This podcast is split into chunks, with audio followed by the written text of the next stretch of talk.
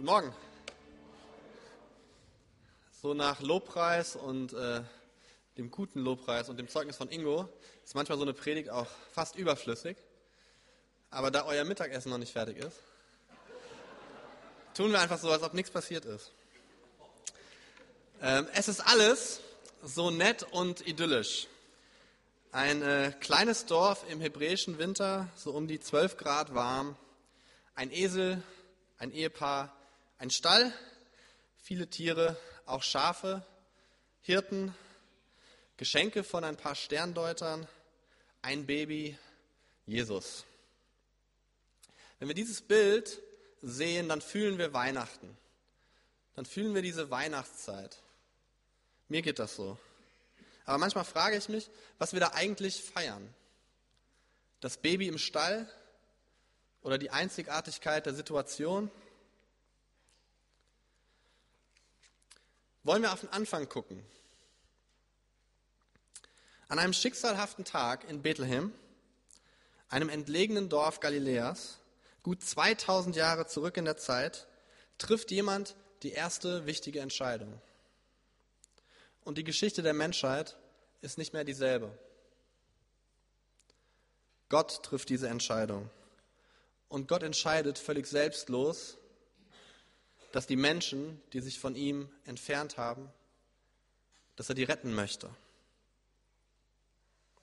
Aber Gott macht das auf ganz kreative Art und Weise. Gott schnipst nicht mit den Fingern und es wird. Er macht keinen imaginären Augenaufschlag und die Dinge werden. Er geht nicht zum Notar und lässt sich einen Vertrag beglaubigen und es wird. Nein, Gott schickt ein Kind, ein Baby in die Welt. Und obwohl die Menschen zur damaligen Zeit erwartet haben, dass da mal jemand kommt, den haben sie nicht erwartet.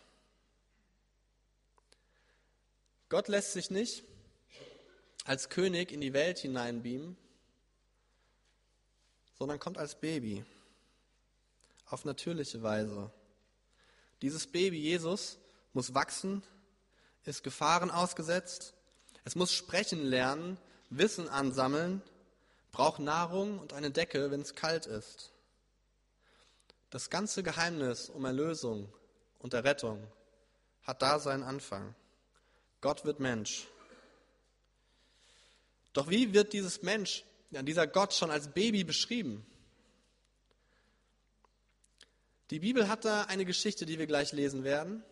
Und darin kommen Menschen vor, die, ja, denen es vielleicht so geht wie den Leuten bei der Rudi Carell Show. Ja? Vielleicht kennt ihr die noch so. Eben noch in der Werkstatt, jetzt auf unserer Showbühne. Eben noch bei den Schafen im Stall, beim Zählen auf der Weide. Jetzt im Thronsaal des Retters der Welt. Was für ein Unterschied zwei Minuten machen können in deinem Leben. Und das ist keine Wortspielerei. Mit diesem Ereignis, mit diesem Baby, ist das Reich Gottes in die Welt eingebrochen. Und es hat alles verändert. Ich möchte euch einladen, aufzustehen und mir den folgenden Text zu lesen. Seht ihr das? Ja. Und es waren Hirten in jener, zusammen, ja. Und es waren Hirten in jener Gegend auf freiem Feld und hielten in der Nacht Wache bei ihrer Herde. Und ein Engel des Herrn trat zu ihnen, und der Glanz des Herrn umleuchtete sie. Und sie fürchteten sich sehr. Da sagte der Engel zu ihnen, fürchtet euch nicht, denn seht, ich verkündige euch große Freude, die allem Volk widerfahren wird. Euch wurde heute der Retter geboren, der Gesalbte, der Herr in der Stadt Davids. Und dies soll euch das Zeichen.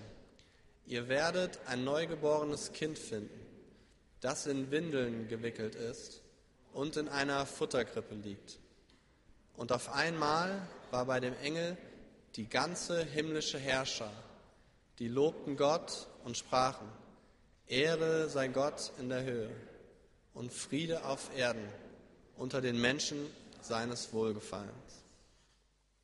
Dürft euch setzen. Danke. Ich habe euch das Neueste von äh, Wikileaks mitgebracht. Heute ganz frisch aus dem Vatikan ein Babyfoto von Jesus Christus. Aber ich muss euch enttäuschen. Also ich habe die, hab die Freigabe für diese, für diese kleine Anekdote bekommen. Ähm, als ich mir dieses Baby genauer angeguckt habe auf meinem Bildschirm, habe ich gedacht, ich kenne den irgendwoher. Und dann habe ich überlegt, ich kenne den aus dieser Gemeinde. Das ist Florencio da Villa als Baby. Und jetzt schaut mal genau hin. Dieses Grübchen, das Lächeln, diese friedvolle Ausstrahlung. Also da hat der, der, die, die Pressechefs des Vatikan haben da irgendeinen Fehler gemacht. Äh, aber wir nehmen mal an, das sei das Baby. Das soll es sein. Gottes Plan für die Welt. Ein Baby zur Rettung der Welt. Eine volle Windel als Lösung für meine Probleme. Ein kindlicher Sättigungsrülps für das Königreich Gottes. Ein Plärren gegen Satan. Der erste Zahn als geistliche Waffenrüstung. Der erste wackelige Schritt als Demonstration königlicher Macht. Und das erste fiese, gemeine Lächeln, das die Dämonen zum Erzittern bringt. Wenn Jesus Baby geblieben wäre, wir wären alle nicht hier heute. Und Jesus ist nicht Baby geblieben. Und du magst über ihn denken, was du möchtest. Selbst Kritiker sagen, diesen Mensch, diesen Jesus, den gab's. Er war einer der besten Lehrer, den die Welt je gesehen hat. Sie würden vielleicht sagen, vielleicht war er nicht Gott, aber als Mensch hat das echt drauf gehabt. Dass Gott auch Mensch war, ist vielleicht verständlich, aber dass Jesus Gott ist, ist schwieriger zu verstehen. Und vielleicht versteht es der ein oder andere heute hier auch nicht. Am ehesten kann man Jesus als alltagsfremden Revolutionär verstehen, der wie Don Quixote gegen die Windmühlen der damaligen Zeit gekämpft hat. Und so fällt das Andenken der Menschen an diesem Geburtstag von Jesus ganz unterschiedlich aus. Erich Kästner beschreibt Jesus in dem heute von Daniel Deutsch vertonten Gedicht auf eine Weise, die vielleicht viel vom Zeitgeist der heutigen Zeit widerspiegelt. Es ist komisch, so ein Lied von der Lobpreisband zu hören, oder? Man will wild mitsingen und klatschen und dann sieht man den Text und sagt, oh, kann ich nicht. Was für ein komisches Geburtstagslied. Wie viel Traurigkeit, wie viel Hoffnungslosigkeit, wie viel Enttäuschung steckt da drin. Erich Kästner betrachtet den Menschen Jesus als Mensch. Er findet es gut, dass Jesus an den Grundfesten der Kultur, der Religion und der Politik gerüttelt hat. Er fand es gut, dass Jesus gegen das Establishment aufgestanden ist. Aber bitte, es war alles umsonst. Hohe Ziele, hohe Ideale, utopische Vorstellungen, und am Ende ist nichts dabei rumgekommen. Das Schicksal von Jesus gleicht dem Schicksal von ganz vielen anderen Menschen auf dieser Welt, die für ihre hohen Ziele, utopischen Vorstellungen von irgendeiner Macht hingerichtet werden. Jesus, du unterscheidest dich nicht von denen. Die Menschen werden nicht gescheit, am wenigsten die Christenheit. Du starbst umsonst und alles blieb beim Alten. Ein kurzer gesellschaftlicher Aufschrei und dann 2000 Jahre der Stille. Aber hier ist nicht nur Ironie in diesem Lied zu finden.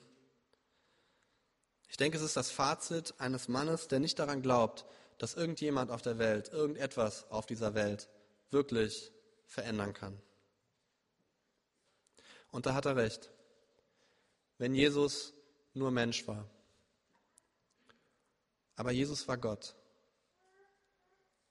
Jesus ist der menschgewordene Gott. Es mag überraschen, dass Friedrich Nietzsche, der ein bekennender Atheist war und berühmt für den Satz ist, Gott ist tot, nicht glücklich zu seinem Atheismus fand. Denn für ihn war dieser Gottestod nicht wie bei vielen Atheisten heute eine Befreiung des Menschen aus den Klauen eines Gottes, den es gar nicht gibt. Nein, Nietzsches Fazit war, der Mensch, der Gott verliert, verliert sich selbst. Wenn es keinen Gott mehr gibt, wenn der Gott stirbt, dann stirbt auch der Mensch. Dann weiß der Mensch nicht mehr, wer er ist. Und Nietzsche sagt nicht, es gibt keinen Gott. Das ist was ganz anderes. Er sagt, Gott ist tot. Gott ist gestorben. Gott hatte die Macht, nicht zu sterben, sein Leben zu bewahren, und er hat sich dagegen entschieden. Und jetzt? Jetzt sind wir alleingelassen, uns selbst überlassen. Es verwundert nicht, dass Nietzsche traurig, depressiv und verzweifelt an seiner eigenen Erkenntnis festhält. Er verzweifelte an dieser Theologie, wenn man es so nennen kann, Gottes, der die Kraft nicht hat, mehr zu tun als das, was Jesus am Kreuz tat. Aber Gott ist nicht tot. Gott lebt in Jesus Christus und durch die Kraft seines Heiligen Geistes in uns heute. Der Puritaner Philip Brooks sagt es gut. Jesus Christus ist die Herablassung Gottes und die Erhöhung des Menschen. Gott zeigt uns in Jesus Christus, zu welcher Liebe, zu welcher tiefen und aufopferungsvollen, selbstlosen Liebe er fähig ist. Und er zeigt den Menschen in dieser Welt, welch großes Potenzial in ihnen als Ebenbild Gottes schlummert. Das große Geheimnis dieser Welt ist, dass wer Jesus sieht, Gott sieht. Er ist der Gott, der wurde, was wir sind, damit wir werden, wie er ist. Und damit hat Jesus die ganze Welt auf den Kopf gestellt. Da hat Kästner recht. Wo er Unrecht hat, ist, dass danach alles wieder zu seinem normalen Prozess zurückgegangen ist. Aber das stimmt nicht. Von Anfang an spricht die Bibel von der Erwartung an das kleine Menschlein in der Krippe. Euch wurde heute der Retter geboren, der Gesalbte, der Christus, der Herr in der Stadt Davids. Das Erste, was hier auffällt, ist euch. Euch. So vieles in unserer heutigen Welt bezieht sich nur auf mich. Die Werbung, mein Bankkonto, mein Job, mein Glaube. Aber wenn es eine richtig coole Sache am judäochristlichen Glauben gibt, dann ist es folgendes. Jesus Christus ist für uns gekommen. Ja, er ist auch für dich gekommen, aber er ist für uns gekommen. Wir sind nicht geschaffen dafür, allein zu sein. Wir sind nicht geschaffen dafür, in, in Einzelhaft zu leben. Wir sind nicht geschaffen dafür, alleine zu sein, ohne Freunde, Familie, Kirche, Gemeinde. Und wir sind schon gar nicht geschaffen, ohne Gott zu sein.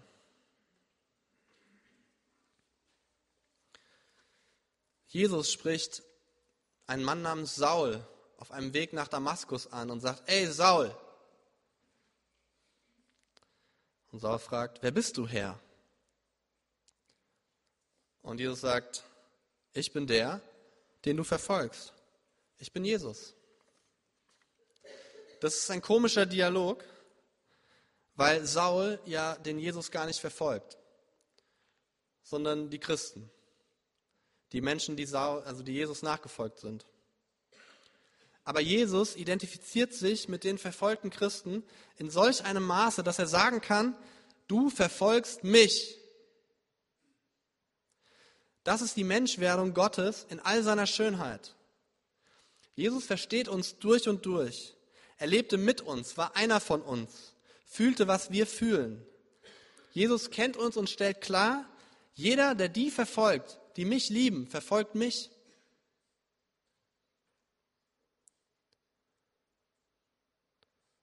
Ihr seid nicht nur einfach ein Haufen von Menschen. Ihr seid Gottes geliebte Kinder. Und wenn du an ihn glaubst, dann bist du in diesem Team, im Team Gottes und er ist dein Captain. Und er stellt sich bedingungslos vor dich. Wir sind geschaffen für diese Gemeinschaft und für diese Abhängigkeit zu Jesus. Und dieses euch macht uns auch klar, dass hier ein heiliger Gott zu unheiligen Menschen spricht. Und dass dieses euch, also wir, erlösungsbedürftig sind. Wir haben nicht alles, was wir brauchen. Wir haben es nicht selbst wirklich drauf. Uns fehlt da was. Und das ist Jesus. Und anders als viele Menschen der heutigen Zeit sah Jesus eben nicht nur das Gute im Menschen. Er sah auch die tiefsten Abgründe unserer Seele. Und er hat sich nicht angeekelt weggedreht. Er hat uns angenommen. Er hat um uns geworben. Er hat uns geliebt, berührt, umarmt, damit wir nicht verloren bleiben. Jesus sagt, komm, lass das alles bei mir. Jedes böse Wort, das du gegen deine Ehefrau gesprochen hast, jede berechnende und manipulative Entscheidung, die du auf der Arbeit getroffen hast, jede egoistische Entscheidung in deinem Privatleben, dafür ist Jesus gekommen und noch für viel mehr. Die Bibel nennt das Sünde und die trennt uns von Gott. Aber Jesus ist der Retter aus dieser Falle. Und Jesus ist viel mehr als ein Revolutionär, der für die gute Sache gestorben ist. Die griechischen Wörter, ähm, ja, in der nächsten Slide, ah, stimmt schon, ja. Die griechischen Wörter, die wir in diesem kleinen Text, den wir gelesen haben, der so fett gedruckt war, stand, da sind drei Worte. Einmal der Retter, der Soter, der Gesalbte, der Christus und der Herr, der Kyrios. Und vor allem, dass Jesus unser Herr ist, das macht was mit uns. Dass Jesus Herr ist, beinhaltet total viel. Vielleicht das Offensichtlichste zuerst.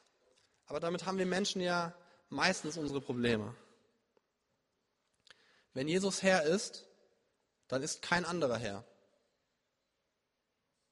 Niemand anders. Und diese Botschaft in der damaligen Zeit, das war nicht nur eine religiöse Botschaft, nicht nur für die gläubigen Menschen relevant. In einer Zeit, wo der Herr, der Kyrios, Cäsar war, der Kaiser, wo er angebetet wurde, ist das eine politische, gesellschaftsdurchrüttelnde Botschaft. Wenn ich bekenne, nee, Cäsar, du bist nicht Herr, sondern Christus, Jesus ist mein Herr, seine Werte, seine Normen, seine Vorstellungen, seine Ethik, sein Lebensweg, sein Vorbild ist für mich maßgebend. Dann hat das Konsequenzen gehabt. Menschen wurden dafür ermordet. Und auch bei den Juden der damaligen Zeit ist Jesus ist Herr ein richtiger, richtiger, böser Stolperstein gewesen.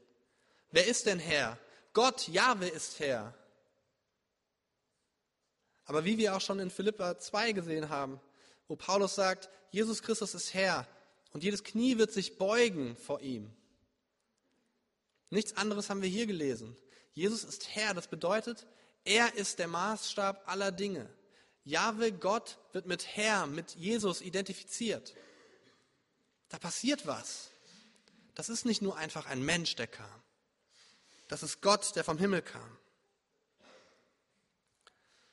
Und hier kommt der Unterschied zu dem, was Kästner sagt, als er sagt, der Tod von Jesus Christus hat nichts gebracht, am wenigsten unter den Christen. Aber das stimmt nicht. Milliarden von Menschen beten heute diesen Gott an. Und sie wissen, dass sie noch in diesem Leben eine Menge Mist erdulden müssen, bis sie das volle Ziel erreicht haben. Aber das hält sie nicht davon ab. Es kommt nicht darauf an, wie du heißt. Christ, Paulaner, evangelisch, evangelikal, katholisch. Es kommt darauf an, ob du diesem Herrn glaubst, dass er dein Retter ist und ob du danach lebst. Wenn wir im Vater unser beten, Herr, dein Reich komme, dann beten wir, Herr, überall da in meinem Leben, wo dein Reich noch nicht stattgefunden hat, da wo ich dich nicht reingelassen habe, da werde du Herr. Da komm du und breite dein Herrschaftsgebiet auf. Deine Königsherrschaft in meinem Leben. Und da macht Jesus vor nichts Halt. Deine sexuellen Beziehungen, dein Familienleben, dein Bankkonto, all das will unter die Herrschaft von Jesus Christus gestellt sein. Es gibt einen ganz harten Satz im Matthäusevangelium. Nicht jeder, der zu mir sagt, Herr, Herr, wird ins Himmelreich hineinkommen, sondern wer den Willen meines Vaters tut. Das sind harte Worte. Wenn du das Kind anschaust, dann schaust du einen Menschen, einen Gott an, der eine Entscheidung von dir möchte. Mehr noch, er möchte ein ganzes Leben von dir haben. Und vielleicht kennst du diesen Herrn schon, vielleicht nicht. Du hast heute die Möglichkeit, ihn kennenzulernen. Er hat schon viele Menschen verändert. Vielleicht verändert er dein Leben auch. Denn dieser Gott, dieser Jesus, ist ein Gott für den Alltag. Von wegen nichts gebracht. Erzähl das mal den verfolgten Christen, die es schaffen, für ihre Unterdrücker zu beten. Erzähl das mal dem Opfer eines Missbrauchs der es nach Jahren schafft, für seinen Übeltäter ein Gebet in Richtung Gott loszuschießen und Vergebung für ihn und für ihn zu flehen. Erzähl das mal den Millionen von Christen, die sich heute irgendwo treffen in irgendeinem dunklen Verlies unter Verfolgung und Bedrohung und diesen Gott feiern. Die haben alle Grund dafür. Erzähl das mal den Menschen hier in diesem Saal, die Kinder verloren haben und trotzdem den Frieden Gottes gefunden haben. Erzähl das mal den Menschen hier in dem Saal, die durch tiefste Täler gegangen sind und die Führung Gottes erfahren und erfunden haben in dieser Zeit. Heute sitzen Dutzende von Menschen hier, die das schon erfahren haben. Von wegen, es hat nichts gebracht. Es hat alles gebracht. Es hat unser Leben verändert. Und diese Einladung von Jesus, die steht auch heute noch. Aber du musst dieser Botschaft, du musst ihr, du musst ihm vertrauen. Im Neuen Testament gibt es eine griechische Wortfamilie, Pistis. Und man kann die auf zweierlei Arten und Weisen übersetzen. Das eine, Glaube. Das andere, Vertrauen. Glaube und Vertrauen, die sind eng beieinander, aber sind doch unterschiedlich. Wenn ich sage, ich glaube etwas, dann hat das oder kann das auch damit zu tun haben, dass ich sage, ich habe Informationen empfangen, ich halte die für richtig und ich sage mein Ja dazu. Ja, ich glaube das. Aber wenn da steht Vertrauen, dann ist das mehr als nur Glaube. Vertrauen fordert eine Entscheidung, eine Tat von uns, lässt uns nicht kalt, ist nicht nur intellektuelle Information, sondern dringt durchs Herz in unsere Glieder und bewegt uns. Wenn ich sage, ich glaube, morgen wird es regnen, aber dann in kurzen Hosen rausgehe, hat das nichts mit mir getan. Wenn ich sage, morgen, ich vertraue darauf, dass es morgen regnen wird, dann gehe ich mit Regenschirm los, egal ob die Sonne scheint. Vertrauen tut was mit uns. Und diese Errettung durch Glaube ist nicht eine, ein Punkt in einer Zeitschiene, an der du dich mal entschieden hast, sondern Errettung, Erlösung ist dein ganzes Leben. Ist dein Leben mit und vor Gott gelebt. Wenn du glaubst, dass Jesus der Retter ist, dann ist das gut. Aber wenn du darauf auch vertraust, dann könnte sich deine ganze kleine Welt ändern. Dann wirst du befähigt werden, so zu leben wie Jesus. Wohlgemerkt innerhalb einer gefallenen Welt mit all dem Makelhaften, was noch an uns bleibt. Vielleicht stellt sich der ein oder andere die Frage, was hat das alles mit Weihnachten zu tun? Und mit dem Baby im Stall? Nun zum einen, es war vorgegeben in dem Buch und dann müssen wir auch drüber reden, ist klar. Auf der anderen Seite, es gibt kein Ende ohne Anfang und es gibt keinen Anfang ohne Ende und es gibt keine Erlösung am Kreuz ohne den Menschen, Gottes Sohn in der Krippe. Nur dürfen wir nicht beim Baby stehen bleiben. Wir dürfen uns von dieser Idylle nicht gefangen lassen. Jesus ist nicht gekommen, um Idylle zu bringen, sondern uns herauszufordern, in dem Dreck, in dem wir leben, Sinn zu entdecken. Rick Warren in diesem Buch nennt drei Dinge, die Jesus für uns tut. Jesus rettet uns vor etwas. Er rettet uns vor unseren Sünden, unserer Schuld, mit der wir nicht alleine umgehen können. Er rettet uns vor uns selbst, vor unserem Ego. Er zeigt uns andere Menschen, sich selbst. Er dreht die Welt auf den Kopf und er rettet uns davor, ewige Verdammnis zu erfahren. Und Jesus rettet uns auch für etwas. Jesus rettet uns, damit wir ihm immer ähnlicher werden. Und er rettet uns für eine Ewigkeit mit ihm. Manchmal glaube ich, dass wir nicht wirklich vollkommen verstehen, welche Bedeutung das Leben von jedem Menschen hier in diesem Raum wirklich hat. Wie groß der Plan Gottes mit euch ist. Wie tief seine Liebe mit dir ist. Er rettet uns, damit wir ihm ähnlicher werden können. Und er rettet uns durch etwas. Jesus rettet uns durch unser Vertrauen und unseren Glauben an ihn.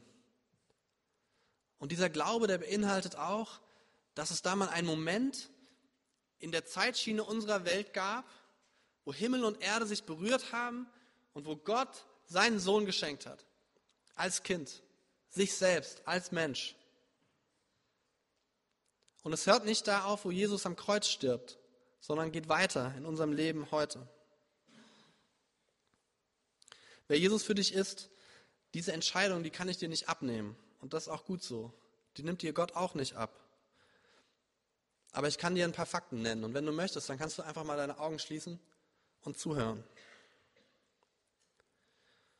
Vor über 2000 Jahren gab es einen armen, obdachlosen Mann in seinen frühen 30ern, der durch die Kreuzigung, wie viele andere normale Verbrecher auch, hingerichtet wurde.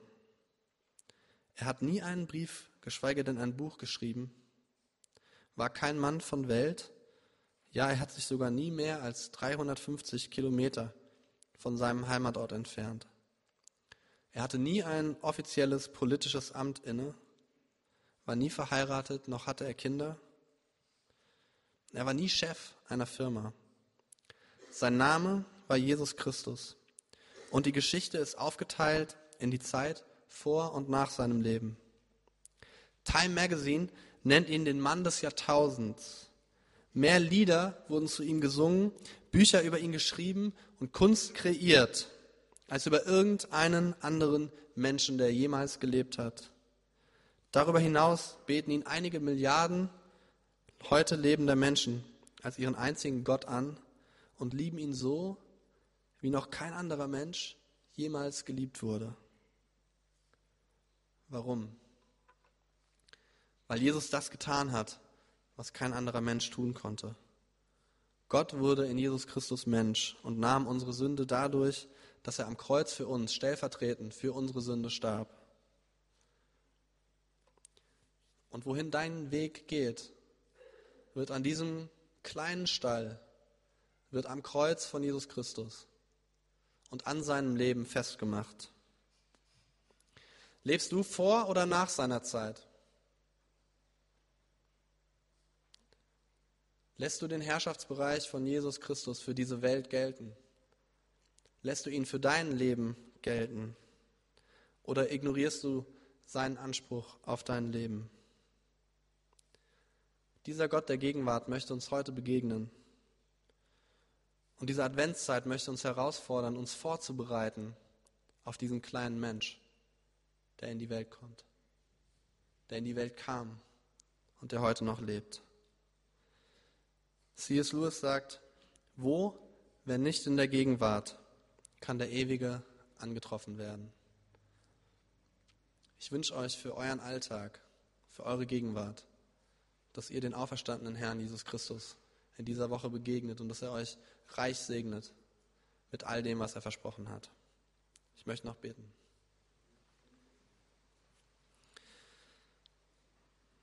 Herr großer, allmächtiger Gott, wir beten dich jetzt an als den Herrn dieser Welt, als den Schöpfer aller Dinge, des Himmels und des Universums. Wir danken dir für diesen Prachtkerl von Mensch, Gottes Sohn, der in dieser Welt gelebt hat und es geschafft hat, ohne Sünde zu bleiben. Und ich danke dir für, für diesen Plan, für den Schmerz, den du erduldet und erlitten hast, wo du dich selbst hingegeben hast. Herr, wie groß muss deine Liebe sein? Und ich bitte jetzt einfach, Herr, komm zu uns. Komm in die Herzen der Menschen, die dich lieben. Komm in die Herzen der Menschen, die Fragen haben und die dich suchen. Und werde Gott, werde groß in ihnen und erfülle sie. Erfülle uns, erfülle mich mit deinem Geist. Und Herr, wir proklamieren in diese Welt, dass du Herr bist, dass du König bist und dass du Retter bist und niemand anders. Amen.